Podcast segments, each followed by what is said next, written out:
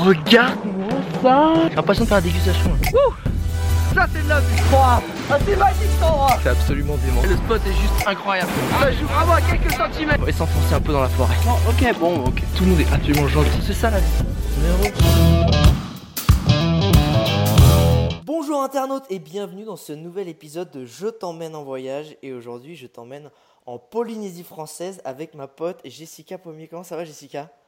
Ça va Alex, merci. Bah écoute, je suis ravi que de t'avoir de t'avoir sur ce podcast parce qu'on s'était rencontrés avant ton tour du monde. Et en fait c'est d'ailleurs pendant ton tour du monde que tu as eu cette expérience en Polynésie sur laquelle on va se focaliser aujourd'hui. Et, et je t'ai vraiment suivi pendant ce tour du monde et ça me fait très plaisir d'avoir un feedback, une portion de feedback de, tout ce trip là parce que euh, je pense que ça peut inspirer plus d'une fille et aussi des gars aussi. Et voilà donc je suis vraiment très content que tu sois là aujourd'hui. Est-ce que avant qu'on démarre tu peux juste te, présenter, dire un peu qui t'es, c'est quoi ton profil, que ce que tu as fait avant de voyager, pour que les gens comprennent à qui on a fait et puis, puis s'apercevoir que tu tout le monde peut le faire. Mais déjà, merci beaucoup pour ton invitation. Ça me fait super plaisir euh, voilà, d'en discuter, parler voyage avec toi. Et euh, bah, alors moi, je suis Jessica, j'ai 31 ans. Et euh, en fait, je viens d'Auvergne, j'ai grandi en Auvergne, j'ai fait mes études en Auvergne, à Clermont-Ferrand. Yes. Et après une école de commerce, je suis partie à Paris, travaillé dans le marketing, euh, dans le cinéma.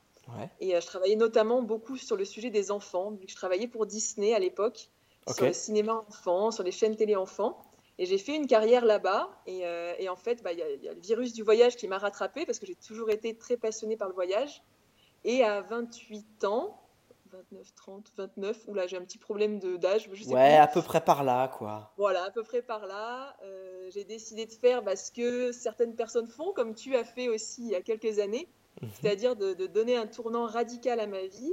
Et, euh, et voilà, j'ai rendu mon CDI, mon appartement, et je suis partie faire un grand voyage dans le monde.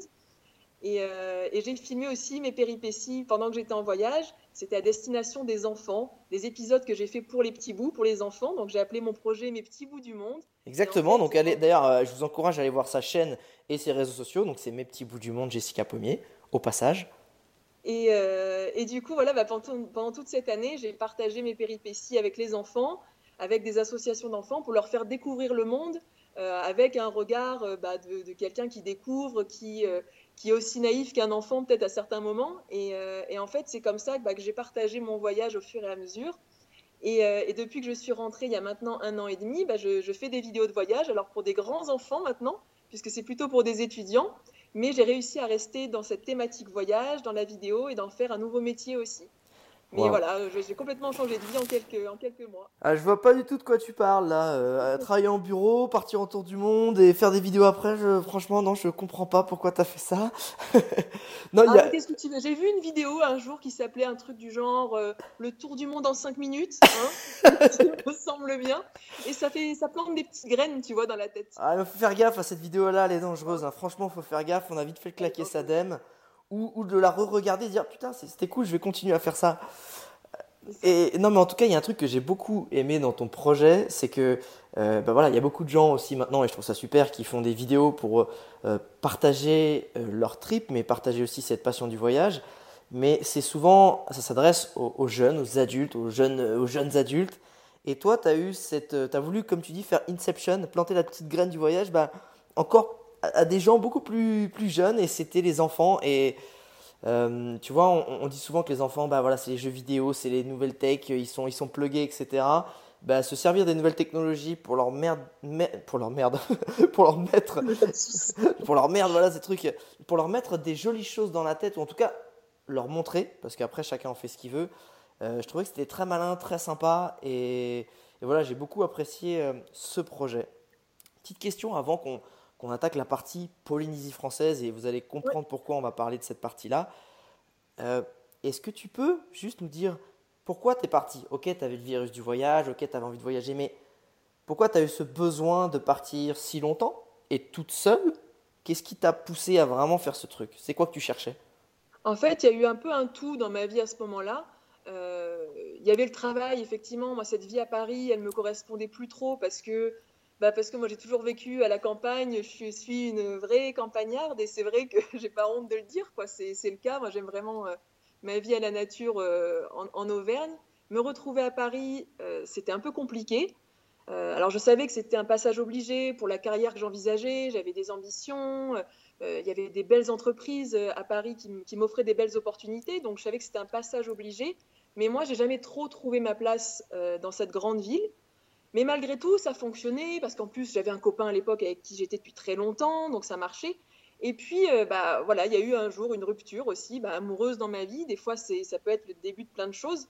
Et en fait, voilà, après être resté pendant euh, sept ans avec quelqu'un, eh ben, on s'est séparés. Et puis d'un coup, bah, moi, je me suis dit, tiens, euh, finalement, ce qui semble quelque chose de très très négatif et où j'ai mis longtemps à m'en remettre, et ben, c'est peut-être la, porte vers quelque chose de très positif.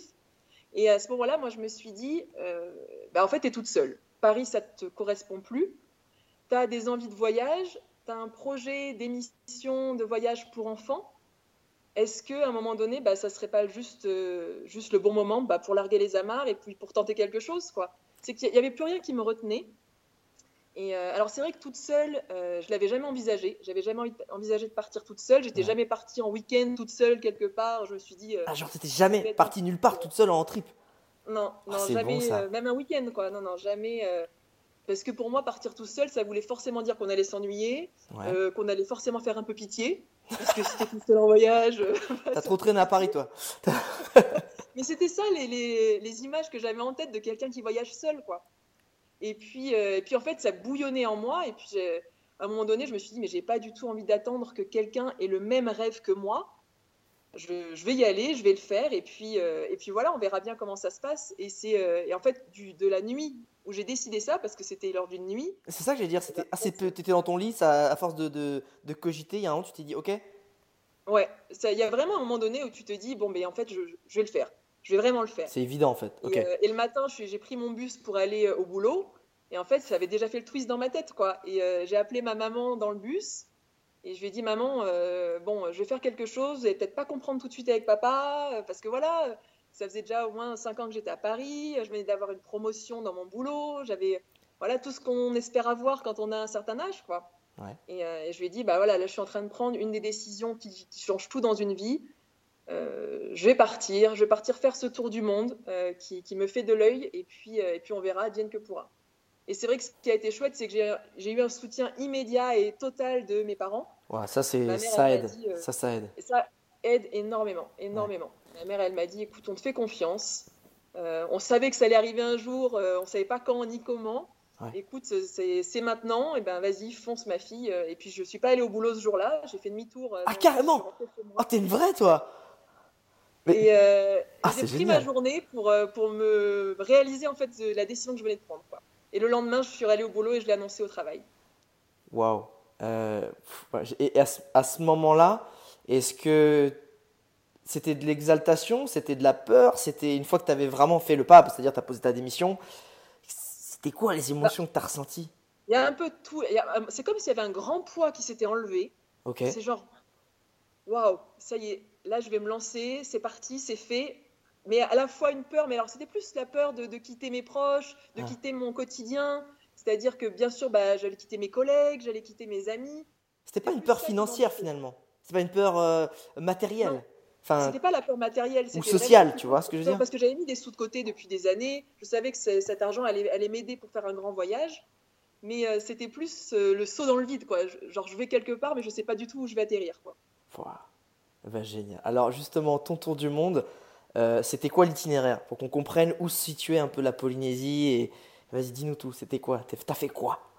Alors, je suis partie euh, direction l'Asie du Sud-Est au début. Ouais, classique. Euh, alors, c'était pas vraiment pour, pour les saisons, parce que j'avais regardé un petit peu les saisons. Je me suis dit, bon, bah, je vais essayer de trouver un peu le soleil partout. Super, ouais, bonne. Et puis, l'Amérique du Sud, moi, je connaissais pas du tout. Mhm. Et ça me faisait un peu peur de, de démarrer par un continent que je connaissais pas et qui potentiellement a une réputation moins safe que l'Asie du Sud-Est, par exemple. Surtout si tu n'avais jamais voyagé toute seule, en plus. Exactement. Et du coup, je me suis dit, je vais peut-être plutôt retourner vers l'Asie du Sud-Est parce que j'avais euh, fait un semestre d'études en Indonésie quand j'étais euh, étudiante. Ah, ok. Donc, je connaissais l'Indonésie, je connaissais le Vietnam. Et je m'étais dit, bon, je, serais peut-être plus en terrain connu euh, de partir là-bas. Donc, je suis partie côté Asie du Sud-Est. Mhm. Je suis arrivée en Malaisie. Et puis là, j'ai fait un petit tour euh, en Asie du Sud-Est, donc Thaïlande, la Birmanie, le Laos, un petit bout de Hong Kong. Donc là, c'était c'était super chouette de commencer par l'Asie du Sud-Est. Ça t'a mis dans le bain, ça a été facile. La musique, tu vois, tu vois toi qui n'avais jamais voyagé toute seule, là, là, ça a été facile, tu as pris tes marques, tu as rencontré des gens. Est-ce que les images ou les stéréotypes un peu que tu avais dans ta tête, ils ont volé en éclats ou au contraire tu t'es retrouvée vraiment toute seule ou c'était pas facile?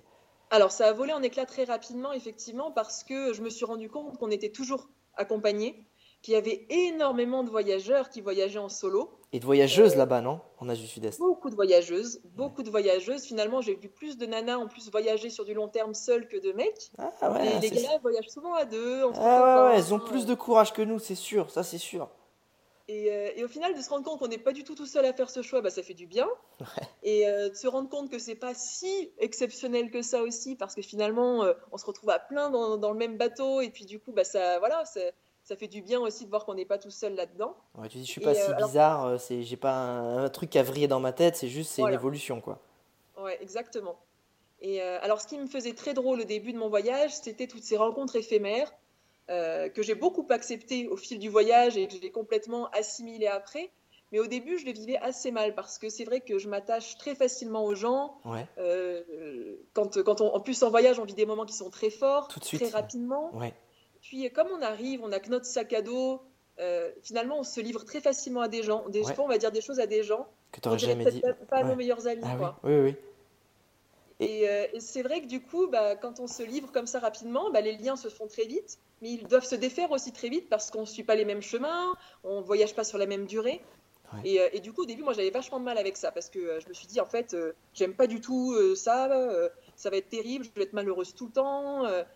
Euh, et, petit à petit, bah, j'ai appris à apprécier les relations qui venaient comme elles venaient, c'est-à-dire euh, apprécier une amitié qui allait être éphémère et intense, et de me dire, bah, c'est pas grave, laisse, faire les choses, laisse-la partir, c'était un moment de ta vie, et peut-être que comme ça, tu vas en vivre plein, des beaux moments, et c'est ce qui s'est passé dans mon voyage, quoi. Mais au début, c'était quand même super dur de me dire à chaque fois, j'ai l'impression d'avoir une super amitié avec quelqu'un, et puis en fait, au bout de deux semaines, il est plus là, il est parti, et euh, faut tout à T'as l'impression que c'était du superficiel, ou que c'était un petit peu de la consommation émotionnelle, ou c'était un peu ça, c'est-à-dire que t'arrivais, il se passe un truc super, puis finalement, il faut tout reprendre de zéro en permanence. Et, et c'est marrant parce que ce chemin que tu as pris, et c'est ce qui, moi, c'est une grande leçon aussi que j'ai apprise en voyage, c'est arrêter d'avoir des attentes auprès de quelqu'un. Surtout après, le plus dur, évidemment, c'est d'avoir des attentes auprès de quelqu'un qu'on affectionne particulièrement, à qui on est très attaché, et juste prendre ce qu'il nous donne. Et là, le voyage, eh, bah, c'est la, la, la, leçon permanente parce que, waouh, ascenseur émotionnel, hop, ça s'en va. Et là, tu te dis, bah non, faut pas que je sois déçu, il faut juste que je garde ce joli truc et que je parte avec. Et c'est vrai, c'est dur au début. C'est vrai que c'est dur, mais comme tu dis, on l'apprend, on l'apprend au fur et à mesure de se dire, bon allez, je garde que les jolies choses, quoi. Ah, et, euh, mais je, dirais pas que c'était superficiel parce que pour moi, c'était quand même des relations qui sont très vraies. Oui mais simplement trop éphémère à mon goût. quoi. C'était euh, c'était trop rapide en fait. J'ai l'impression que c'était trop intense, trop rapide. Mais, euh, mais après, voilà, avec, euh, avec le temps et à force de découvrir toujours des nouvelles personnes, on se dit que bah, c'est ça aussi l'enrichissement d'un voyage, c'est que bah, en, peu, en, peu, de temps, tu vas rencontrer des personnes très très différentes qui vont toutes t'apporter quelque chose de différent. Et, et après, voilà, j'ai vraiment apprécié ça au fur et à mesure du voyage. Mais le début, Asie du Sud-Est, avait été un peu, un peu dur émotionnellement pour ça. En fait. Ah, je vois, surtout c'était la première fois que tu voyageais un peu toute seule, donc tu savais pas trop comment ça fonctionnait. Tu as, appris les règles du jeu. Euh, voilà, c'était émotionnellement, comme tu dis, c'était chargé. C'était chargé, ouais. es arrivé en Polynésie française au bout de combien de temps de voyage? Eh bien, ça faisait sept mois que je voyageais. Ah, ok, tu étais en jambes alors. Tu étais, bien. Parce que tu étais en, Australie, en Nouvelle-Zélande, juste avant de rejoindre la Polynésie. Et en fait, comme je faisais un trajet, donc j'avais pris un billet d'avion, moi, euh, un billet d'avion tour du monde, euh, où j'avais plusieurs escales, en mhm. fait. Et donc, pour rejoindre l'Amérique du Sud, j'avais une escale en Polynésie française. Donc, c'était pour rejoindre, pour relier la Nouvelle-Zélande au Chili. D'accord, parfait. Et c'est à ce moment-là, voilà, que je me suis retrouvée euh, sur la Polynésie française. À la base, à la base, t'avais pas forcément plus envie. Enfin, c'était pas un rêve d'aller en Polynésie française, mais tu dis, attends, Tahiti, c'était plus une occasion de ton billet d'avion qui a fait que tu t'es arrêté là-bas, c'est ça? Ouais, exactement. Ah, bah, en fait, j'avais fait pas mal de comparatifs sur Internet. Je m'étais rendu compte que euh, les personnes qui prennent leur billet d'avion au coup par coup, au fur et à mesure de leur voyage, ça revenait à peu près au même, voire moins cher que de prendre un billet d'avion autour du monde où il y avait déjà des escales. Uh-huh. Euh, et, les escales, j'avais cru comprendre, en fonction des avis des, des gens qui l'avaient fait, bah, ça te, ça, ça te, ça t'enlève un petit peu de liberté dans le sens où tu dois avoir une date précise, etc. Yes. Et je m'étais dit bon ben moi je vais prendre finalement euh, comme font pas mal de gens, c'est-à-dire faire au fur et à mesure, Ouais. euh, de prendre des billets d'avion sans avoir de billets d'avion autour du monde. Ouais. Et en fait je me suis rendu compte que le gros intérêt d'avoir un billet d'avion autour du monde avec des escales qui sont prévues, c'est que justement on peut inclure des destinations qui moi me paraissaient complètement inaccessibles, Ouais. comme la Polynésie française et l'île de Pâques où j'ai été après justement. Ah, Et, euh, et je me suis dit, si je fais au coup par coup, eh ben, j'ai pas accès à ces destinations-là. Ah c'est hors de c'est prix, complètement ouais. inaccessible en fait. Ouais, Voilà. c'est vraiment tout de suite, c'est 1500 balles, des trucs. euh, Ça, fait mal au budget. Même en partant de Nouvelle-Zélande, euh, ça coûte Ouais. hyper cher. Et en fait, ce billet d'avion tour du monde me permettait, pour le quasiment le même prix du coup, d'avoir deux escales que je pouvais mettre, Tahiti et. euh, Et là, tu t'es dit, attends, on va quand même pas euh, se priver du petit kiff d'aller voir Tahiti quand même. Ouais, mais Ah, bon, ça, quand même, ça fait quand même rêver. Donc, on va le mettre là-dessus. Petite escale à Tahiti, exactement. Voilà, ça va pas être pourri. Alors, justement, t'es resté combien de temps et c'était quoi l'itinéraire? Et alors, je suis arrivée sur Tahiti. euh, normalement, je devais repartir à peu près un mois plus tard. Et, Ah, un euh, bon mois, et en t'avais même un bon mois, ok. Je venais déjà de faire quand même euh, l'Australie, la Nouvelle-Zélande qui m'avait coûté une blinde, qui m'avait quand même plombé mon budget euh, de, de voyage. Ouais, j'imagine. Et donc je me suis dit, bon, bah, la Polynésie, je pense que je vais juste faire une petite étape, voir à quoi ressemble Tahiti, Ouais. et euh, avancer mon billet pour partir beaucoup plus tôt, direction le Chili et faire Yes. l'Amérique du Sud. Mhm. Et, euh, et en fait, je suis arrivée sur Tahiti. Euh, là, j'ai eu une surprise, c'est-à-dire que j'ai re- j'ai retrouvé une, une nana que j'avais rencontrée en Australie, donc deux mois avant. Ah, énorme. Charlène. Et, euh, et du coup, c'était génial parce que euh, elle était là, mais sans plan, pareil que moi. Ouais. Elle, c'était la dernière étape avant de rentrer en France.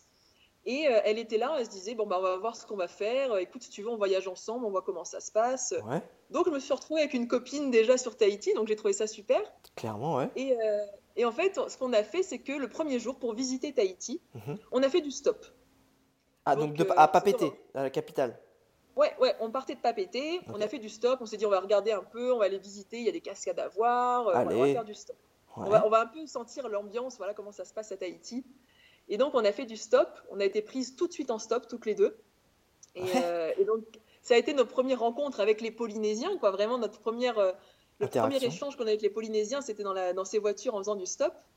Et en fait, euh, très très rapidement, on a été mais totalement euh, acceptés par les gens qui nous prenaient en stop, c'est-à-dire que euh, bah, très vite ils se sont dit mais attendez, mais vous faites quoi les filles en sac à dos Là, vous êtes en Polynésie euh, Parce que la Polynésie, c'est vrai que pour, en tout cas dans l'imaginaire collectif, Ouais. et pour la 90% des voyageurs qui vont en Polynésie française, c'est surtout des gens qui sont en voyage de noces, qui font des voyages de luxe, qui vont sur Bora Bora, Ouais. Des gens qui sont très fortunés, souvent quand même. Clairement. Et du- pourquoi il y a des pauvres qui viennent chez nous? Qu'est-ce que c'est que ça? C'était un peu ça, on avait nos sacs à dos, on était vraiment en mode baroudeuse, euh, voilà, de backpackeuse, quoi. Ouais. Et, euh, et on leur a dit, bah voilà, on voulait visiter euh, la Polynésie, mais on savait pas trop comment s'y prendre, on savait pas trop comment faire. Et en fait, on s'est retrouvé confrontés à la générosité polynésienne, mais instantanément. C'est-à-dire que très vite, elles nous ont dit, les nanas qui étaient dans la voiture, euh, ah bah écoutez, nous on a de la famille sur Moréa, qui est l'île juste en face de Tahiti, il faut absolument que vous alliez les voir. Ah puis alors attends, je vais appeler. Hop, elle était déjà en train de passer un coup de fil. Ah mais il y a mon cousin, il est pêcheur sur Bora Bora, il vous attend, il va vous accueillir. Mais non! Puis on a une copine sur Wainé et en fait on se rend compte qu'effectivement c'est des grandes familles Ouais. qui sont réparties sur plein d'îles. Donc Ouais. moi j'étais vraiment sur l'archipel de, de la société, du coup Tahiti c'est l'archipel de la société. D'accord, ouais. Et en fait très vite il y a les liens qui se sont faits comme ça. Ouais. Et en fait on s'est retrouvés invités à aller rendre visite un peu partout euh, sur plusieurs îles de la Polynésie quoi. Et du coup avec Charlotte on s'est dit ouais mais attends euh, il y a peut-être un truc de ouf à vivre en fait ici. quoi. Ouais, là, on va peut-être rester plus longtemps qu'une semaine, euh, tu vois? Voilà. Finalement, on va peut-être rester plus longtemps qu'une semaine. Donc, du coup, bah, la, la même journée, on a été se renseigner pour prendre un billet d'avion qui peut permettre de faire plusieurs îles de la société. Ah, ça existe, ça? Ok. Ouais. C'est euh, c'est un billet d'avion en fait. C'est un passe fais- Navigo. c'est un, peu ça, quoi. Un passe Polynésie, quoi. Ouais, et en fait, tu choisis le nombre d'îles que tu veux faire.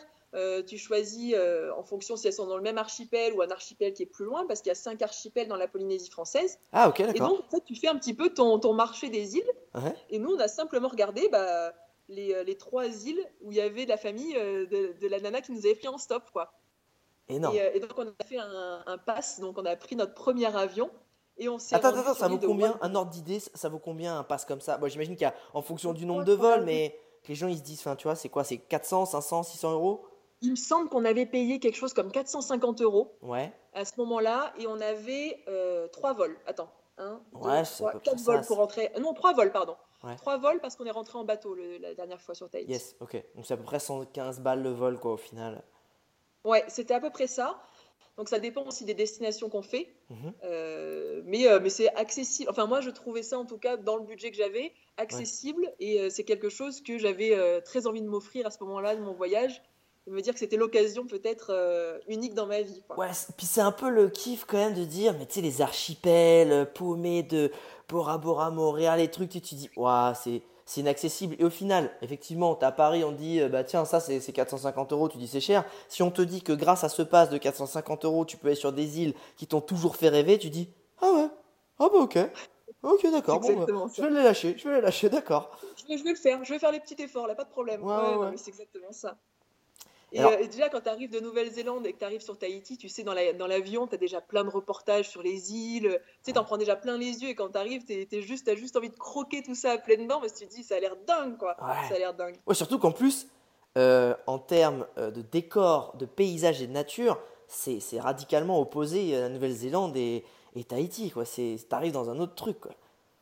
Ah ouais, c'était une autre planète. C'est une autre planète, mais déjà sur Tahiti, hein, c'est déjà une autre planète, quoi. Déjà Tahiti, moi j'ai euh, j'ai adoré cette île parce que euh, c'est euh, c'est chargé d'histoire, tu as la culture qui est hyper forte. En se baladant comme ça à un moment donné sur Tahiti, je suis tombée sur des fêtes traditionnelles qui étaient organisées. Ah ouais, Et, d'accord. et d'un coup, tu fais un plongeon dans la culture polynésienne et tu as l'impression, ça te saute aux yeux parce que tout est. euh, déjà, tu as des fleurs partout, Ouais. des fleurs, mais euh, c'est pas du tout un cliché polynésien, tu sais. euh, Elles ont, les, les nanas, surtout pour les fêtes traditionnelles, elles ont toute la belle couronne de fleurs. euh, Wow. Et puis même quand c'est pas les fêtes traditionnelles, elles ont toujours une fleur dans les cheveux.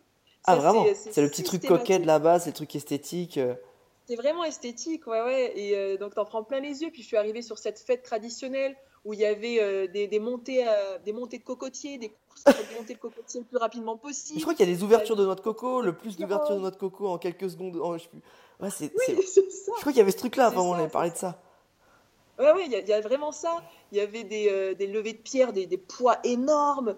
Et puis, voilà, cette ambiance, la musique et tout ça. Donc, tu as une plongée dans la culture et tu te dis, bah, faut, faut que je m'imprègne de cette culture. Il faut absolument que je reste plus longtemps et que j'aille voir un petit peu comment vivent les Polynésiens parce que ça te donne vraiment envie de, de faire une plongée dans cette culture. Mais surtout si t'étais juste à la capitale et que t'as senti, parce que souvent les villes, parce que Papeete c'est quand même une grande ville, voilà, c'est Ouais. moderne, euh, même si je suis pas allé, mais euh, tu dis waouh, j'arrive à, à absorber déjà tout ça et à sentir que ça va être quelque chose de très dépaysant. J'imagine même pas si je me retrouve sur un petit atoll euh, à quelques heures d'avion, quoi. C'était un peu ça. Ah, c'est exactement ça. Ouais, c'est exactement ça. On se dit déjà Tahiti, c'est waouh. Alors, qu'est-ce que ça va être le reste, quoi? Alors c'était quoi la première île où t'es allé? Alors, la première île, elle s'appelait Wahine. Wahine, Euh, oui, c'est connu ça. Wahine. Bah, moi, j'en avais jamais entendu parler avant. Euh, moi, enfin, pour moi, c'était Tahiti et Bora Bora, quoi. En fait, la Polynésie, ça se résumait à ça. Tu Ah, vois, je yes. savais pas du tout, quoi. Mhm. Et, euh, et c'est bien aussi des fois d'arriver dans des pays sans avoir trop d'informations avant parce que du coup tu découvres tout, tu absorbes tout et, et c'est chouette aussi. Moi c'est vrai que j'arrivais et je connaissais pas du tout ni la culture ni, ni rien du tout à la Polynésie donc c'était vraiment super chouette quoi. Et donc Et- je suis arrivée sur Wahine Ouais. et, euh, et là j'ai tout de suite été accueillie par Poé avec qui, avait, qui arrivait avec des Poé c'était euh, Alors c'est un la- garçon, c'est une fille? Ah c'est une fille Poé c'est une Poé, fille D'accord. non, je, je suis pas habitué. Oui, t'as raison, c'est un, prénom polynésien. Et donc Poé, elle est arrivée parce que justement, elle avait le coup de fil de la nana qui nous avait euh, pris, en stop, stop, du ouais. coup sur l'île de Tahiti.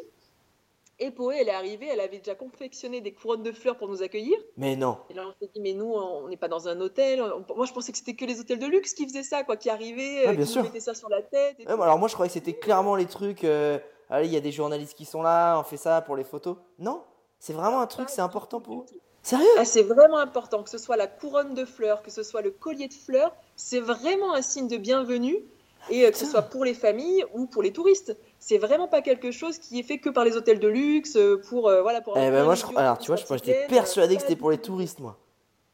Alors, pas du tout, tu vois. Donc, on est arrivé, elle nous a mis les couronnes de fleurs, donc moi, j'en revenais pas, quoi. Puis, j'avais jamais vu des, des fleurs si belles, qui sentaient si bon. Enfin, de toute façon, t'en prends plein les yeux tout le temps, quoi. Et, euh, et donc Poé, euh, elle nous a emmenés euh, bah, chez, euh, chez la cousine de la nana qui nous avait pris en stop. Donc à chaque fois, je reviens sur cette nana qui nous a pris en stop, mais c'était quand même le point de départ de tout Ouais, ça. tu m'étonnes. Attends, c'est en euh, fait, t'as rejoint Poé qui ensuite t'a amené quelque part. Voilà. Ah ouais, c'était ah ouais, c'est vraiment du bouche à oreille. Je fais attendez, c'est ma pote Jess, t'inquiète, vas-y dors là. C'est vraiment du bouche-oreille, ouais. Et, euh, et du coup, je suis arrivée chez, euh, chez Sari et Blanc Blanc. Alors, Sari, c'est la maman de la famille, Et blanc, et Blanc Blanc, c'est le pêcheur, c'est le papa de la famille. Ok. Et, euh, Est-ce que alors typiquement plutôt bon polynésien bien balèze ou c'était quoi euh, le me rends pas compte gabarit polynésien parce que je sais que par exemple les Énorme. Wallisiens sont très connus pour être très balèzes. ouais, c'est des, gros costauds. Des gros. Non mais je sais que c'est un signe esthétique là-bas et, et de réussite aussi quand t'as beaucoup d'embonpoint là-bas en Polynésie. Ouais, ouais, c'était bien portant. Effectivement, Bah. c'était bien portant. Ouais, Yes. ouais, ouais. Et, euh, et donc voilà, j'arrive dans cette famille avec euh, ma copine Charlène. Du coup, on arrive toutes les deux dans cette famille. Et, euh, et donc, bah, pareil, on a été accueillis, mais comme si on était euh, leur petite fille, comme si on était de- comme si on faisait partie de la famille en fait, alors qu'on avait juste été prise en stop pendant 10 minutes par quelqu'un d'autre. En fait quoi. moi j'ai C'était juste levé le pouce sur le bord d'une route, tu vois, je me c'est ça. C'était ça, quoi. Et, euh, et donc, on est arrivé dans cette famille. Et alors là, moi, pour la première fois, bah, j'ai eu une première claque culturelle parce qu'en fait, Tahiti, Tahiti c'est très moderne, c'est la ville, il y a des, des- des immeubles, des appartements, enfin, Ouais. c'est très moderne. Ouais. Wainé, euh, c'est beaucoup de petits villages Uh-huh. où les gens vivent très, très simplement. D'accord. Et, euh, et arrivé dans cette famille, je me suis quand même dit, ah, je savais pas que qu'on pouvait qu'on vivait comme ça sur une- un petit bout de la France. Yes. Parce que la Polynésie, c'est quand même un petit bout de la France. Totalement. Alors, c'est pas un, c'est pas un dom-tom, c'est une collectivité d'outre-mer, donc ils ont quand même un peu plus d'autonomie. Uh-huh. Mais malgré tout, c'est la France, ils parlent français. euh, et euh, et c'est vrai que d'arriver dans une famille qui était très modeste, euh, c'est une maison qui était toute ouverte partout, euh, où voilà, c'était de la terre qui était au sol, c'était. il y avait, y avait pas de douche, on se lavait avec, avec le seau et avec un, un truc qu'il fallait, tu sais, une petite qu'il fallait prendre dans le seau Ouais. tu sais, un peu comme j'avais vu en Asie. et et c'est vrai que j'ai eu un premier choc culturel parce que je ne savais pas. On pouvait trouver des personnes qui vivaient comme ça en Polynésie française. Et euh, voilà, je ne savais pas, en fait, tout simplement. Et ça t'a et au début tu t'es dit oh là merde c'est roots ou genre euh, waouh en fait ils sont ça a beau être en France c'est encore quand même très traditionnel parce que c'est comme un c'est comme une, une case c'est ils avaient une case en fait c'est comme une case toute ouverte traditionnelle polynésienne. Ouais, c'est ça. Wow. Bah, moi, j'ai trouvé ça fantastique, quoi. J'ai trouvé ça fantastique de pouvoir vivre ça, de pouvoir le voir, en fait, tout simplement déjà. Parce que c'est vrai que tout ce que je voyais de la Polynésie française, ça ne reflétait que du luxe. Ce n'était que des hôtels sur pilotis, c'était Ouais. voilà la débauche de luxe presque. clairement. Et Non, non, j'avais jamais vu la Polynésie française sous cet angle-là. Donc j'étais très heureuse d'avoir la chance bah, de pouvoir euh, le découvrir, le voir et puis de le vivre de l'intérieur. quoi. Donc je me suis trouvée en tout cas très privilégiée euh, d'avoir accès à cette famille et puis d'être invitée chez eux comme ça. Et, euh, et ça a été incroyable parce que j'avais un peu la sensation d'être en Asie, d'avoir cette, euh, cet accueil asiatique, tu sais. Ouais. Parce que c'est vrai qu'on est arrivé, euh, elles nous ont donné tout de suite une chambre, tu sais, comme si c'était euh, ah ben vous attendez quoi, votre chambre est prête quoi, tu vois. Et, euh, donc je trouvais ça adorable tout ça. Et puis le soir, quand le soir est venu, je me suis rendu compte qu'en fait on avait pris la chambre des deux garçons, de leur fils. Ah ouais. Donc en fait ils nous ont donné leur lit. Ouais. Et en fait tous les quatre, ils dormaient par terre dans la salle à manger. Non. Ils s'étaient mis des matelas par terre, tu vois. Ouais.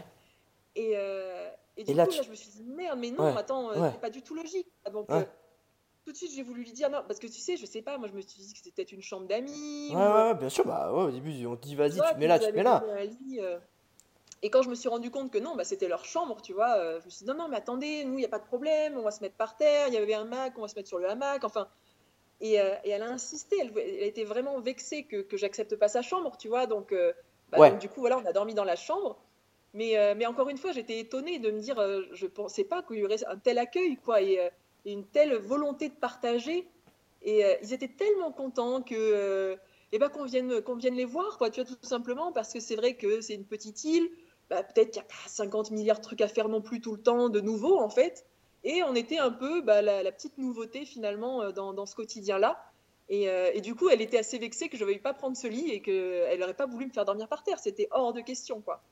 Putain, c'est, c'est- ouais, ça doit être assez fou parce que comme tu dis, euh, je- je pense que bah voilà, nous on a l'image du luxe, mais eux doivent aussi avoir l'image du tourisme comme quelque chose de luxueux, des gens qui restent dans leurs hôtels, dans leurs voiliers, dans leurs trucs, et de se dire qu'il y a des gens qui prennent le temps de venir à leur rencontre.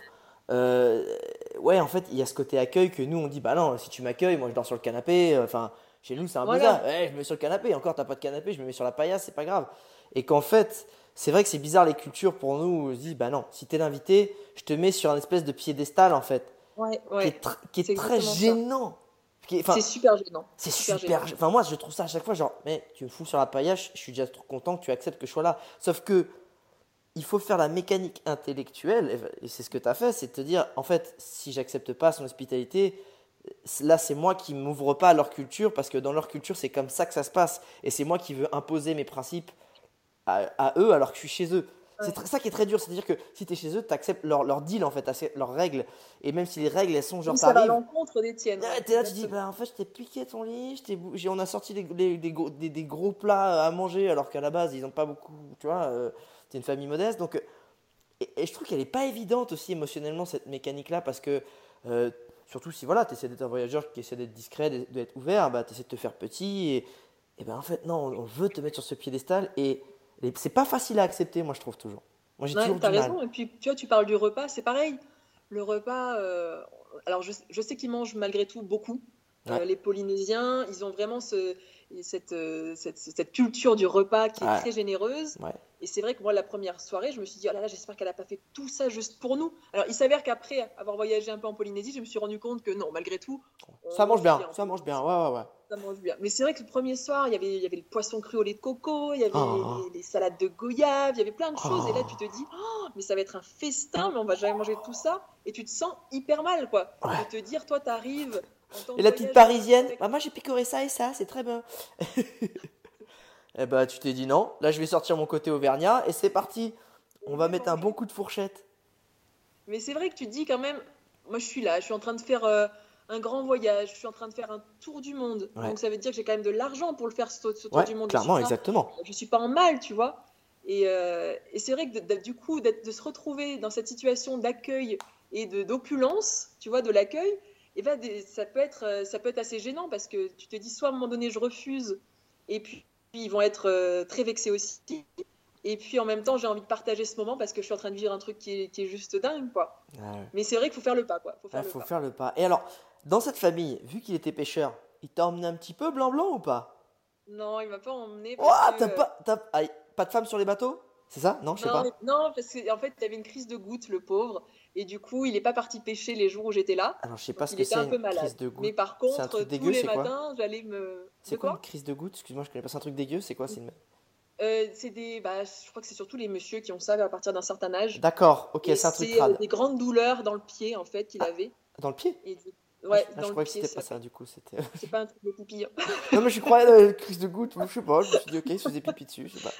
non, il n'y a pas de rapport avec le pipi. Non. D'accord, C'est très bien, Mais euh, voilà, il avait des grandes douleurs dans le pied, il pouvait pas du tout naviguer ces jours-ci, donc il n'y a pas été. Ouais.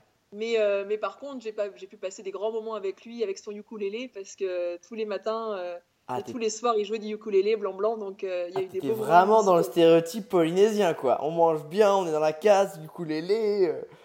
Ah ouais, c'est ça. Hein. T'as dû Et dire, puis mais tu fais ta noix de coco. euh, c'est en fait toutes les images qu'on s'imagine, qu'on, enfin, qu'on, qu'on rêve de la Polynésie.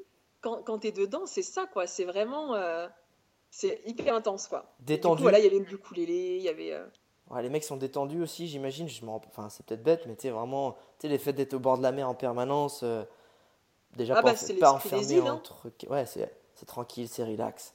Ouais, c'est tranquille, ouais. ouais. Ok, donc première île, tu prends une sacrée claque, tu dis waouh, dépaysement total, générosité absolue. Vous allez sur quelle autre île après? Bora Bora. Ah, Là, on attaque du sacré cliché qui envoie du lourd en Ah, termes là, de, euh, de visuel. Ah là, ça- là, là, là, tu te dis, ok, on va à Bora Bora, quoi. Ouais, Et euh, alors, mais on coup, va raquer. Dans ta tête, tu dis on va raquer, comment on va faire pour s'en sortir? C'est un peu ça, non? Je sais pas. Non, mais tellement, parce que là, en plus, là, on n'avait pas de plan B, quoi, parce que euh, on était censé retrouver un pêcheur. Ouais, Euh, sauf que on l'avait pas eu au téléphone, ce pêcheur, depuis 2-3 jours. Donc on savait pas trop s'il serait à l'aéroport. On n'avait pas eu de nouvelles et on s'est dit bon ben écoute advienne que pourra sur Bora Bora quoi. S'il y a, Ouais. s'il y a personne pour nous accueillir, on se débrouillera, on verra quoi. ouais. Et je sais pas s'il y a beaucoup de voyageurs qui débarquent à Bora Bora sans plan. Sans résa, ouais. Je pense pas Sans qu'ils disent résa. non, on va à la. Ouais. Mais ça s'est passé comme ça, on n'avait pas de nouvelles de notre pêcheur. On a pris l'avion et en fait, ce qu'il faut savoir, c'est que l'aéroport de Bora Bora, il n'est pas sur l'île même de Bora Bora, il est sur un petit motu qui est juste à côté de Bora Bora.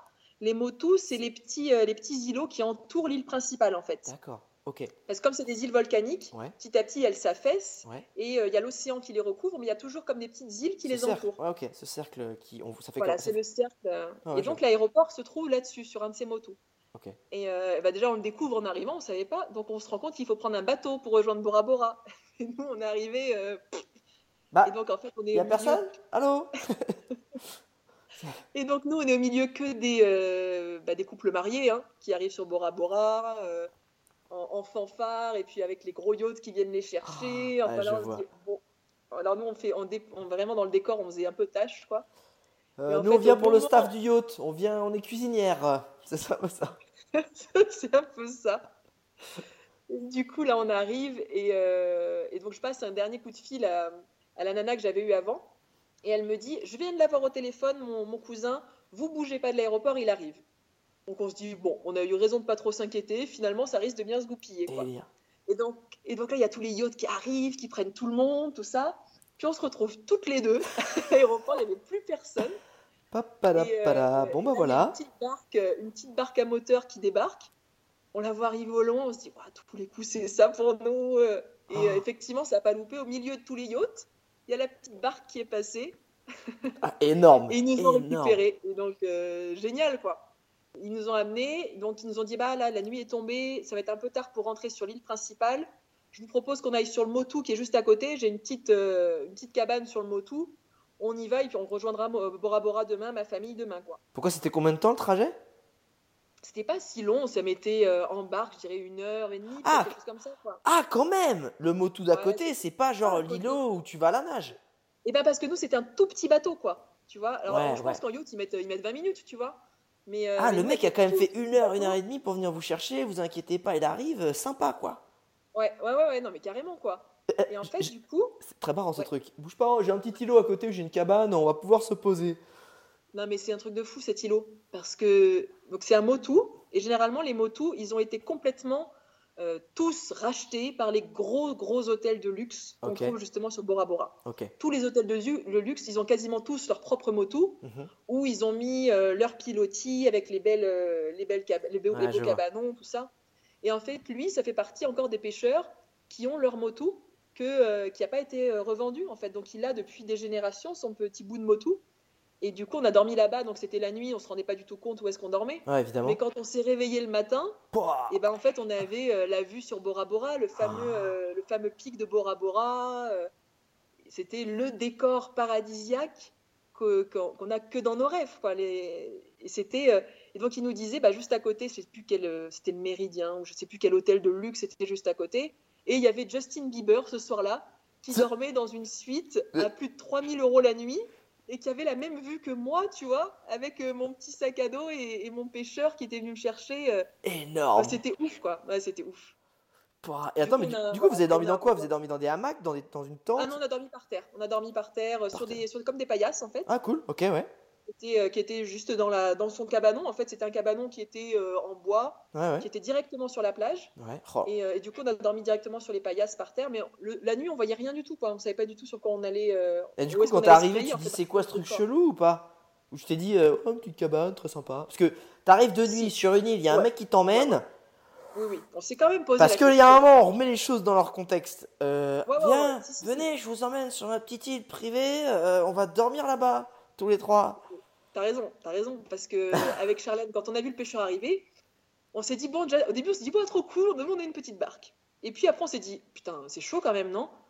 Il y a quand même, euh, ils étaient deux, donc il y avait son cousin et un copain à lui, je sais plus qui c'était. Ah, deux mecs, nous deux, et on s'est dit, putain, euh, on, on fait confiance, tu sais, euh, Ouais. mais parce qu'on le sentait, malgré tout, on sentait une telle générosité, une telle gentillesse. Ouais. Que on s'est dit non, il faut y aller, euh, il n'y a pas de crainte à avoir. Mais quand même, tu as quand même ta petite voix qui se dit quand même, tu fais un truc de ouf là. hein, euh. Bah, là, moi, je suis pas une nana, mais je me dis, bon, on va suivre les deux mecs qui vont nous emmener en bar sur une île un peu paumée où il y a personne.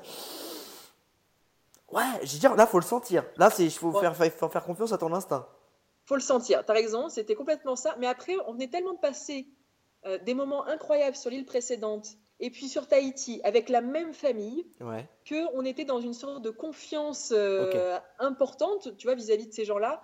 Et quand on les a vus arriver, ces deux pêcheurs, avec le sourire accroché aux oreilles, la même gentillesse, la même approche, et qui faisait déjà nuit, moi je me suis dit, non, je pense qu'ils ont raison, c'est qu'on peut pas, on peut pas rejoindre Bora ouais. Bora ce soir. C'était Il faut bienveillant. leur faire confiance. C'était Donc, bienveillant. de euh, mais t'as ouais. raison, on a vraiment suivi notre instinct parce qu'on aurait très bien pu prendre peur aussi et, euh, et pas vouloir les suivre, quoi. Ouais. Donc le lendemain, tu te réveilles, tu fais la- un petit coucou à Justin, là, sur l'atoll d'en face. Ouais, coucou Justin. Et là, Et du coup, après, on a rejoint, euh, on a rejoint l'île principale de Bora Bora. On a été chez lui. euh, sa femme avait comment il s'appelait? Qu'ils ont tous des noms stylés. Comment il s'appelait? Tu t'en souviens? Il s'appelait. Ah, le petit. Ah, je comprends. Moi, je suis pas très fort pour les prénoms. Ah, je me rappelle plus comment il s'appelait lui. Sari, Blanc Blanc, Poé, Eugenio, c'était pas lui. Non, je me rappelle plus comment il s'appelait lui. Mais c'est pas grave. Donc, t'étais chez lui. Et donc, on a été chez lui, sa femme allait préparer le poisson pour le petit déjeuner, enfin, c'était super, quoi. Et, euh, et ils nous ont accueillis chez eux euh, pour euh, 3-4 jours, on a pu découvrir Bora Bora à pied, faire des balades. Ah. et, euh, et encore une fois, c'était c'était incroyable de vivre Bora Bora version chez l'habitant, quoi. Ouais. Alors, est-ce que c'est aussi beau vraiment qu'on le dit Au-delà de, de l'atoll, c'est vraiment beau quand tu mets le nez dans l'eau, c'est magnifique ou...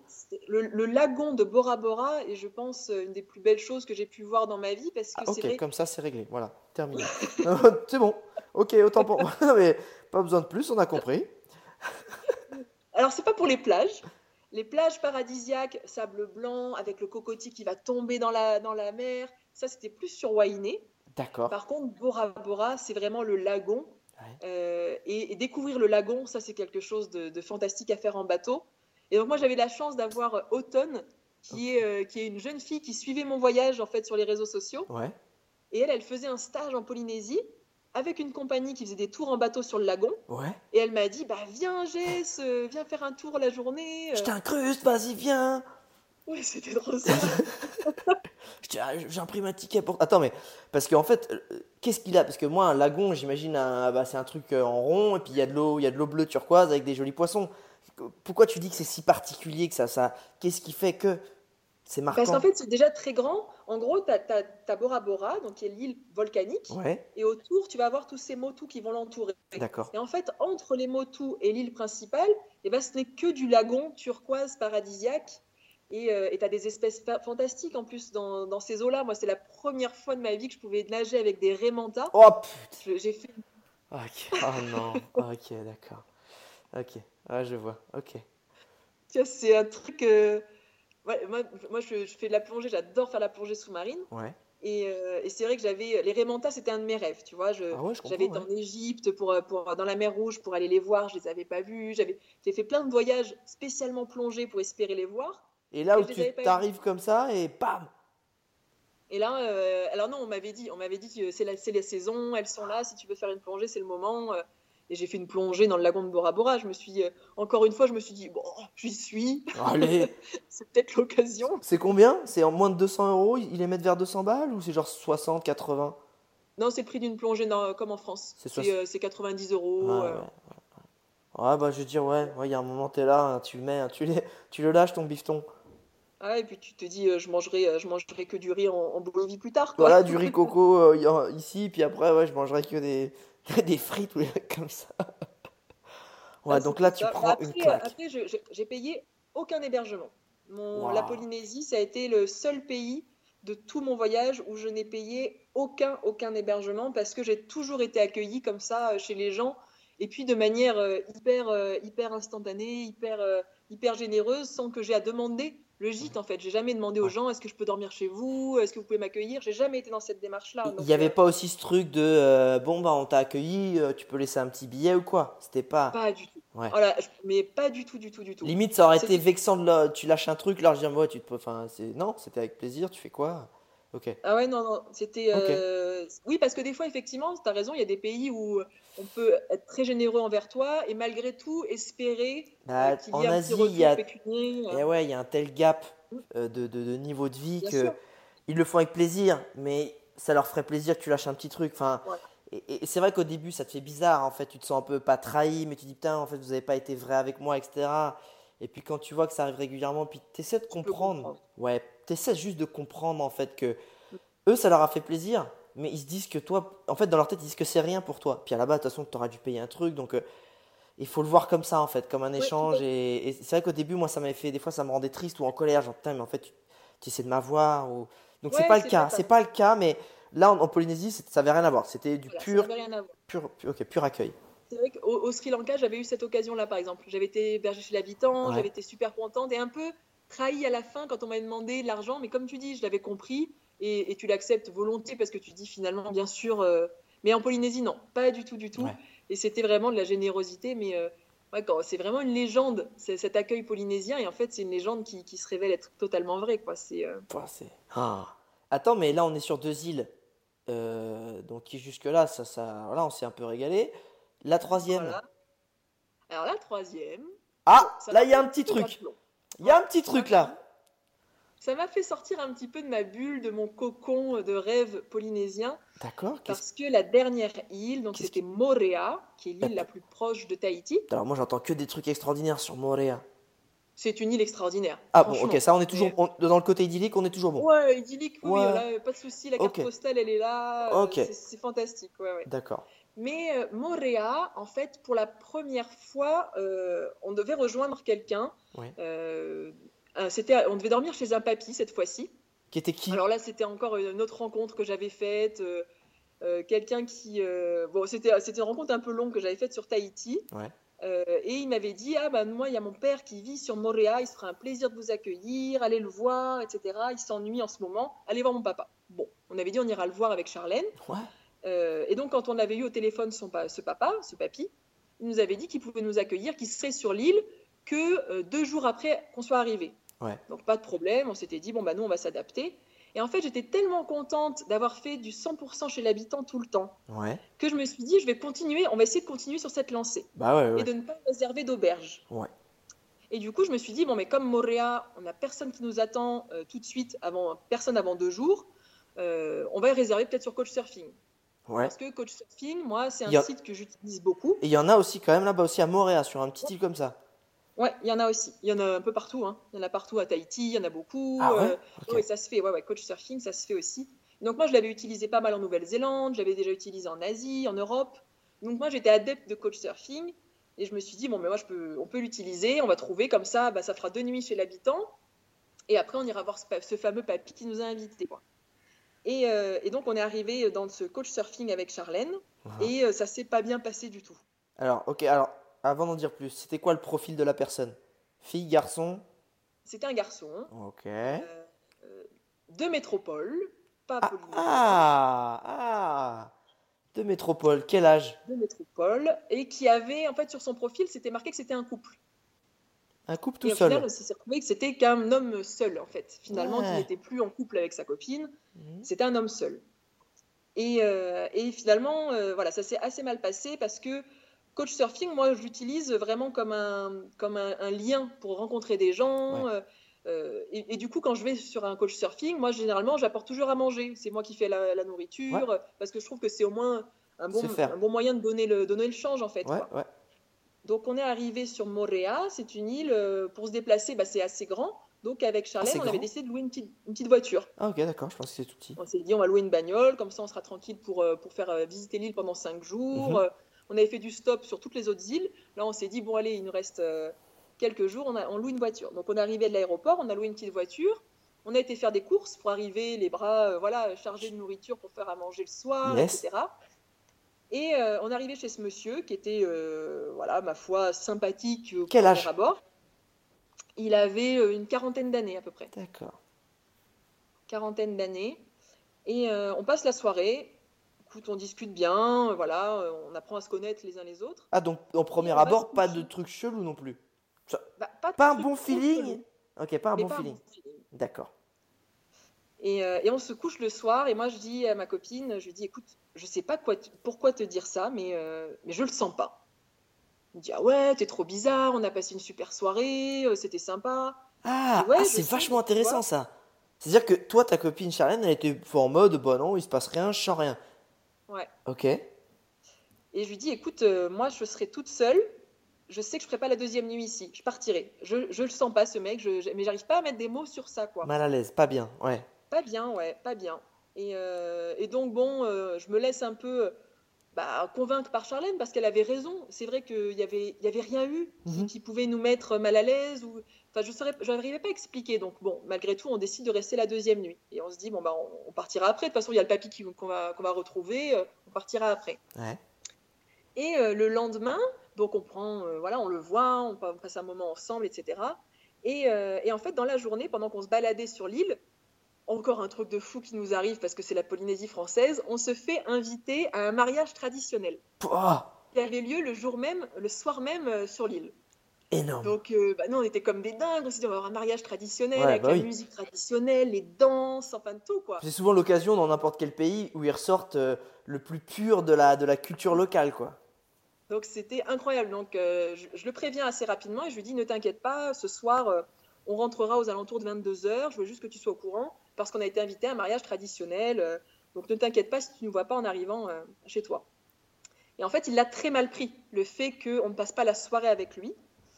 Et euh, quand on est rentré le soir du coup chez lui, Ouais. donc il faut savoir déjà qu'il avait cinq chiens. Donc c'était un homme seul avec cinq chiens. Cinq chiens? Cinq chiens. Et j'imagine pas des, pas des teckels ou des, ou des, ou des Yorkshire. Des molosses. Trois ou cinq d'ailleurs, je me rappelle plus. Ah. Enfin bref, des molosses quoi. Et en fait, on arrive et il était dans une furie, mais, mais folle. C'est-à-dire qu'il avait pété un boulon. Mais il avait bu? Eh. Alors moi, je pense que oui. Ok, il y avait un petit que coup dans le nez. Ouais, ouais, je pense parce que c'était, euh, c'était voilà, d'une violence extrême. Il est Ah, arrivé, il s'est mis à 2 cm du visage de ma copine. Il a balancé son verre de je ne sais pas quoi d'ailleurs. hein, euh, il l'a jeté par terre, qui s'est explosé. Il lui hurlait dessus. Il nous disait qu'on était, euh, voilà, il nous a insulté, mais comme on m'avait jamais insulté de ma vie. Ah ouais, genre euh, avec des mots pas très sympas pour les filles, on est d'accord Voilà, tout à D'accord. fait. D'accord. Et en fait, euh, bah, moi je comprenais pas parce que je lui dis, je, je t'ai prévenu, on avait un mariage, mais où est le problème en fait? Je, je comprenais pas en Ouais, fait où il ouais, voulait en venir. ouais, ouais. Et en fait, il n'était pas du tout dans le dialogue, il n'avait pas envie de discuter, il était juste dans une rage folle. Je pense que ça faisait déjà des heures qu'il s'était monté tout seul, quoi. Ouais, ouais. Et, euh, et il s'est mis à taper très fort sur, sa, sur son mur à côté. Oh. Et là, en fait, je me suis dit à un moment donné, je pense que ça va nous, il va nous taper dessus, quoi. Ouais, ouais, ouais. Donc euh, moi, j'ai pris ma, ma copine par la main, on, ren- on est rentré dans notre chambre, on s'est fermé à clé. Et il essayait d'ouvrir, il a insulté Ah. derrière la porte. euh, il y Voilà. avait les chiens à côté qui étaient dans une furie folle parce qu'ils voyaient leur maître qui était énervé. Donc ça aboyait dans tous les sens. Là, Et, là, le trouillomètre, il est à combien à peu près là? Il est à 100% il est, il, est, il est où là? Ouais, bah là tu te dis, je suis en Polynésie française, je suis, euh, je suis à 12 heures de, de décalage horaire de ma famille, euh, je suis exactement à l'opposé du monde. Tu vois, il y a la France, tout à l'opposé de la planète, il y a la Polynésie française, quoi. Ouais, donc personne va venir te filer un coup de main. Là, là, là, tu te dis vraiment ça parce que je suis sur une petite île et perdu un peu sur cette petite île. En plus, c'était même pas dans un village, c'était ex- excentré. Et là, tu te dis putain, mais à tout moment, euh, il peut m'arriver des bricoles. Ouais, là, il peut ouais. m'arriver quelque chose. Ouais, ouais, ok. Et euh, là, c'est la première fois de tout mon voyage. Et d'ailleurs, ça a été la seule fois de mon voyage euh, autour du monde où j'ai eu peur, où j'ai vraiment eu peur, où je me suis dit, il va nous arriver quelque chose. Et, et là, je sais même pas comment prévenir. Je Ouais, sais ouais, pas tu- qui mais en fait, prévenir. je À sais- ce moment-là, Là, tu on savais pas quoi faire. Enfin, c'est con, mais je, je m'en rends pas compte. Mais est-ce que t'avais, euh, t'arrivais plus à avoir le contrôle sur ton, sur ton comportement Genre, t'avais les mains que tu tremblais ou tu pleurais ou c'est parce que là, j'imagine, t'es enfermé dans une pièce. Il y a un mec, il est hystéro. Il, tu- enfin, ça fait un peu comme dans les films. Excuse-moi, j'ai- genre Ouais, mais ouvre la porte, j'ai ouais. buté quoi, avec des chiens qui sont Bah. Évidemment, t'es dans une situation. euh, Waouh, est-ce que t'arrives à rester, genre à réfléchir, dire, ok, je fais quoi? Ok, ou genre c'était n'importe quoi dans ta tête. Si, c'était ça. Là, on s'est vraiment dit, on, a essayé de se poser. Bon, on avait le cœur qui battait à 200, donc on croyait que ça allait sortir de notre poitrine. hein. Ok, Déjà, d'accord. on, a- on- on s'était dit, je sais pas comment on s'en est pas pris une euh, déjà, parce qu'on avait vraiment l'impression qu'il allait nous frapper. Ouais, d'accord. Et en fait, on s'est dit, bon, on se calme, faut faut on va essayer d'analyser quand est-ce qu'il est plus près de la porte. Et en fait, on n'a on a plus fait de bruit. Et dès qu'on a entendu que lui soit sorti de la pièce, Ouais. on a couru à notre bagnole. On a couru à notre voiture, et là, on s'est enfermé dans la voiture. Et donc, lui, on l'entendait qui revenait avec ses chiens. Et, Ah, mais les on chiens, ils vous ont pas suivis. Non, il nous a pas suivis. Il a pas Non, pris sa voiture. Non mais les chiens, ils ont. Non mais t'as eu de la chance que les chiens, ils étaient pas là à vous Et suivre. ben, en fait, c'est ça qui me faisait le plus peur. C'était que les chiens viennent nous attaquer. Bah ouais, parce qu'attends, ils te voient- en plus, ils te voient courir. Ah t'as une peur des chiens? Ouais, moi j'ai peur des chiens déjà Oh, de Putain, base. c'est- donc, ah mais euh, toi t'avais t'as pris plein tarif ce soir-là quoi. Ah, mais ouais, ce soir-là, j'ai eu la, une des plus grosses peurs de, de ma vie, hein, franchement. C'était. Oh. euh, et, euh, et puis de- d'entendre euh, tel- tellement de rage en lui, j'avais l'impression qu'il allait, mais qu'il sortait de ses gonds, quoi. Que le mec, il allait, il allait tout casser, il allait nous frapper, nous fracasser. euh. et, et donc, on a réussi, tu vois, à rejoindre notre voiture. On a, on a mis la- la- les, les sacs dedans, on s'est barré en, en furie, quoi. Enfin, on était, on était, on était folle parce qu'on a, on a eu tellement peur, quoi. On était en larmes. En fait, une fois qu'on est sorti Ouais, de, de sa ouais, propriété, ouais. Là, on a explosé toutes les deux en larmes. On était. Euh, Mais voilà, en fait, on a explosé une fois qu'on était, sortis, quoi. Ouais, c'est l'adrénaline qui vous a fait tenir. euh. C'est l'adrénaline qui vous a fait tenir en fait euh, jusque-là et là. pff, tout, tout, tout. Oh. Ah non mais j'imagine même pas le truc. Genre t'ouvres la porte, il y a peut-être des chiens qui vont te choper pendant que tu cours et là t'as, tu prends. Non mais c'est un film ton truc. Tu sors de la Ouais, baraque, tu montes dans ta voiture, tu mets les- et genre. Est-ce que t'as eu comme dans les films où quand t'essaies de démarrer le moteur, ça démarre pas tout de suite ou pas? non, non, ça a démarré Ah, putain direct. c'est cool. Non mais c'est cool. J'avais pas. Non c'était pas une envie de ma part. Hein. Je sors c'est le truc ça cale et tout. c'est- Oh C'est vrai, t'as les chiens qui arrivent et tout. Tout non, ça, non. ça a été. Oh là là, putain. Ok, d'accord. Ok. Et Euh, on a eu, euh, voilà, on a eu vraiment la peur de notre vie là. Et, euh, et du coup, voilà, cette nuit-là, elle s'est terminée. Bah, en plus, on est sorti pleine nuit. On avait nulle part où dormir. Ouais. C'était une île qu'on connaissait pas. On venait d'arriver. Ouais. Tu vois, c'était compliqué, quoi. Et puis vous deviez pas être rassuré de se dire viens on se met au bord de la plage on va dormir dans la voiture. Je pense que t'avais encore cette peur qu'il soit là peut-être. et- On avait peur. Parce que Ah ouais. malgré tout, c'est une île. euh, tu as besoin d'une voiture, mais c'est une route. Il y a une route qui fait le tour de l'île, quoi. C'est tout. hein. Donc Donc, le tu mec. dis à tout moment, euh, il nous retrouve quoi. Donc ce qu'on a fait, c'est qu'on a été vers un des hôtels de luxe, où on sait qu'il y a des gardiens à l'entrée des hôtels de luxe. Et en fait, on est arrivé et on a expliqué aux gardiens qu'on était paniqués, qu'on avait peur de ce qui s'était passé. On lui a tout raconté. Et, euh, et lui nous a dit, bah, écoutez, garez votre voiture juste à côté de ma petite, euh, sa petite cabane en fait de, de- de surveillance. Ouais ouais. Et on a passé la nuit dans notre voiture à côté de lui. Mais on avait besoin d'avoir quelqu'un. Ah ouais. Ah bah ouais. Ah non mais c'est très bon réflexe. voilà. Très bon réflexe. Qu'est-ce que si c'est pas évident mais c'est quoi la parce que c'est quand même un concours de circonstances mais c'est quoi la leçon que tu retires de ça à part courir vite apprendre à courir vite à part ça. Moi, euh, je suis très contente que ça nous soit arrivé. Euh, Ah je sais pas. Euh, alors je suis curieux de savoir pourquoi. Parce que, d'une part, ça s'est bien terminé. Ok oui. Et euh, parce que je peux en retirer quelque chose. C'est-à-dire que j'étais quand même dans une situation, dans un climat qui était extrêmement positif. La Polynésie m'a donné 90% de choses positives. Ouais. Euh, et j'étais euh, j'étais un peu dans une bulle de tout est beau, tout est rose. Et euh, j'avais déjà eu un très beau voyage en Asie, euh, en Océanie, tout ça. Et je pense que c'est bien qu'à un moment donné, je me sois rendu compte qu'il peut y avoir aussi sur ce monde des gens plutôt mal intentionnés, des gens qui peuvent être aussi violents, que même si on met toutes les chances de notre côté pour voir des bonnes personnes, et la plupart du temps ça fonctionne, malgré tout, on peut tomber de temps en temps sur des gens qui sont moins bons que d'autres. Et je pense que je l'avais un peu perdu de vue, parce que j'étais tellement dans un confort de, de bienveillance autour de moi que bah, ça m'a remis un peu les idées en place. Et je, et je pense que c'était pas mal, avant d'attaquer mon voyage en Amérique du Sud, qu'il me soit arrivé une petite mésaventure Ouais. pour me, tu vois, me redire attends, euh, c'est pas tout puissant, tout n'est pas beau et tout n'est pas forcément rose. Ça veut pas dire qu'il va falloir être après, euh, avoir peur de tout le monde et tout, mais malgré tout, avoir en tête que il peut arriver aussi des bricoles de temps en temps. Et euh, donc ça, c'est la première chose. Ouais. En fait c'était un peu C'était, pardon, je te coupe, mais c'était un peu finalement, heureusement que j'ai eu ça parce que ça m'a évité un excès de confiance qui aurait pu être plus grave en Amérique du Sud parce qu'en Amérique du Sud, il peut se passer des trucs plus graves quand il se passe des choses. C'est un peu ça. c'est- bien résumé. Ouais, c'est très bien résumé. Ok, excuse-moi, et la deuxième chose? Et euh, bah, la deuxième chose, c'est que quand je voyage toute seule, euh, je fais 100% confiance à mon instinct Oui. Et à mon intuition parce que j'ai de compte à rendre à personne. Euh. Je me dis, bah, cette situation-là, je la sens pas, je tourne les talons, je fais autre chose. Et, euh, et en fait, ce mec-là, bah, je l'avais pas senti. Ouais. Le premier soir, je l'avais pas senti. Et Charlène, quand on, s'est- quand on est parti et qu'on a eu ce, ce problème avec lui, le- la première chose qu'elle m'a dit dans la voiture, le premier truc, c'est m'a dit, putain, t'avais raison. T'avais raison, tu l'avais pas senti. Et en fait, après, je me suis dit, faut toujours écouter son instinct. Toujours, toujours. Parce que c'est vrai que quand on est avec d'autres personnes, malgré tout, on peut s'influencer les uns Ouais, les autres. L'effet de groupe. Et en fait, en voyage, je me dis, quand tu sens pas quelque chose, il vaut mieux jouer la sécurité, quoi. Ouais. Il vaut mieux jouer la, jouer la sécurité, quitte à paraître ridicule, quitte à paraître euh, celui qui est un peu chiant parce qu'il a peur d'un truc ou pas. Hum, hum, hum. joue la sécurité. Au, pire, on s'en fout. Tu t'es trompé, tu t'es trompé, mais euh, voilà, je me, ah, ça m'a permis de me dire, malgré tout, tu vois, tu l'avais senti, et euh, même si tu n'arrives pas à mettre des mots dessus ou à l'expliquer, bah, faut quand même écouter cette petite voix qui, euh, bah, qui m'a, moi, m'a toujours porté bon conseil en voyage et qui, et qui m'aura aidé aussi sur l'Amérique du Sud après, quoi. Donc c'est pas mal que ce soit arrivé tout ça. Parce que, ouais, en fait, en plus, c'était juste avant l'Amérique du Sud. Et en Amérique du Sud, il t'est pas arrivé de bricole particulière. Non.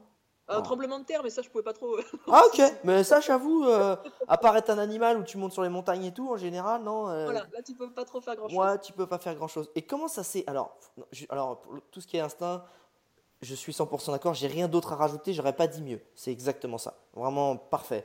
Euh, comment ça s'est terminé? Est-ce que c'était. C'est parce que vous deviez rejoindre euh, ce fameux pêcheur? Est-ce que vous l'avez rejoint quand même? Est-ce que vous avez fini sur une bonne note ou tu as fini sur une leçon?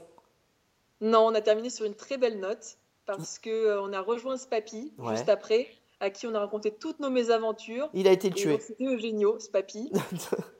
Il a été tué, le mec, non?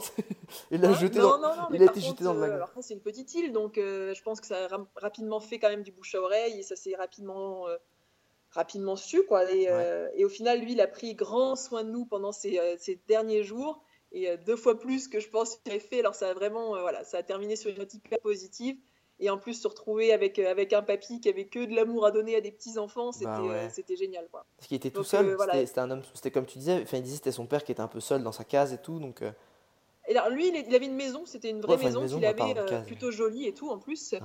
Et, et, lui en fait sa, sa, femme n'était pas là elle était rentrée en France quelque temps. Et donc lui pendant que sa femme n'était pas là voilà il était là un peu tout seul. Donc en fait ça lui a fait vachement bien de voir du monde aussi. On a vraiment sympathisé et non, ça fait partie des très très belles rencontres du voyage. Quoi. Donc, euh, donc ça s'est terminé sur une note très positive. Ouais. Putain, génial. Euh, si tu devais résumer ce voyage en Polynésie, donc pas ton tour du monde, mais vraiment la Polynésie, en cinq mots-clés, ce serait quoi? En cinq mots-clés euh, Je dirais le ukulélé. D'accord, ouais. Parce que tu l'entends partout, tout le temps. Et aujourd'hui, il n'y a pas un seul moment où, euh, où, je vais entendre une note de ukulélé dans une musique qui ne va pas me faire replonger tout de suite en, Polynésie française. Donc il y a le ukulélé, euh, il y a les, les, fleurs, je dirais. La, fleur de tiare, qui est cette fleur euh, du monoï haïtien qu'on sent partout, qu'on a toujours à ah. l'oreille et qui représente vraiment la Polynésie. je dirais alors deux mots. Troisième mot, ça peut être euh, bah, l'accueil, hein, l'accueil des Polynésiens, la, chaleur humaine, leur, euh, leur joie de vivre, leur sourire. Euh, ça, c'est tout un seul mot, d'accord? Ouais, d'accord, on va le prendre. accueil, on va, voilà, accueil, c'est tout ce qu'il y a derrière le mot accueil. Accueil, je dirais lagon. Ouais, pas mal. Lagon. Et Justin Bieber. Et Justin Bieber. Et Justin Bieber. um, si, si j'aime bien cette question-là aussi, si tu avais euh, un, sur ton fond d'écran d'ordinateur, si tu devais mettre une phrase qui résume ton voyage, elle dirait quoi? Il y a un mot qui me vient, c'est Maeva. Parce oh. que Maeva, c'est un mot que tu entends tout le temps. C'est Mahevai Wahine, Mahevai Bora Bora, Mahevai Tahiti. Ça veut dire quoi? C'est cette notion de bienvenue, bienvenue chez nous, bienvenue à la maison en fait. Donc ce serait ce, Maeva qui me vient tout de suite euh, à l'esprit. J'aurais bien aimé trouver une, euh, une jolie citation parce que je suis adepte des citations, mais euh, c'est Maeva qui me vient tout de suite. Bah, écoute, c'est ça qu'il faut. C'est au contraire, justement, tu te le mets sur ton fond d'écran en un seul mot. Tu vois, c'est bien. On a préféré mettre Justin Bieber en cinquième mot, comme ça, on peut mettre Maeva sur ton fond d'écran. On peut mettre Maeva. dernière question, ça c'est le truc que j'adore. Si je te fais une télécommande magique qui te permet de revivre un seul moment de tout ce voyage, ce serait lequel? Pas forcément le plus beau, juste un moment que tu aimerais revivre. Un moment que j'aimerais revivre, ce serait euh, un jour avec Poé. On a été pêcher des coques euh, dans le lagon de Wahine, qui était un lagon qui était euh, pas très très joli. En fait, lui, il n'était pas bleu turquoise comme tous les autres, c'était plutôt foncé noir. Et on s'est enfoncé comme ça à la fin de journée. On a été pêcher des coques juste à la main, en fait, comme ça, pour, pour, le, pour le repas du soir. Et c'est un moment que j'aimerais bien revivre avec elle parce que euh, après on a passé toute la soirée en cuisine. Elle m'a appris à faire du poisson cru et, et moi c'est quelque chose que j'aime beaucoup la cuisine parce que je trouve qu'on arrive assez facilement à rentrer dans la vie des gens et on partage quelque chose qui est facile à faire, ils nous mettent tout de suite à contribution et, et c'est des beaux moments de partage. Donc, ouais, je dirais ça, ce moment de cuisine, de la pêche jusqu'au dîner. Eh ben écoute Jessica, je te remercie beaucoup, beaucoup pour cette histoire vraiment inspirante et géniale. Et surtout qui nous donne, et qui moi le premier me donne vraiment une autre image de la Polynésie que... moi j'étais un peu comme toi avant de partir là-bas, vu que je suis jamais allé. Euh, je trouve c'est génial. Et surtout je pense qu'il y a plein de belles leçons à en tirer pour les, demoiselles qui nous écoutent aussi, qui n'ont peut-être pas encore trop voyagé. Je pense que ça pourra vraiment les aider, les inspirer. Et même pour les gars aussi, hein, ce côté instinct, faut pas croire que c'est pour les filles, c'est vraiment pour, euh, pour tout le monde, et moi le premier. Donc euh, je te remercie. Merci beaucoup euh, Jessica d'avoir accepté euh, mon invitation. internaute, avant de te laisser, j'aimerais juste que ça me ferait très très plaisir si tu prenais une minute pour laisser une note sur ce podcast et me laisser un petit commentaire pour me dire, je sais pas, des gens que tu aimerais que j'interviewe ou des thématiques que tu aimerais que j'aborde. En tout cas, Jessica, je te fais des très gros bisous et je te dis à très vite et merci internaute.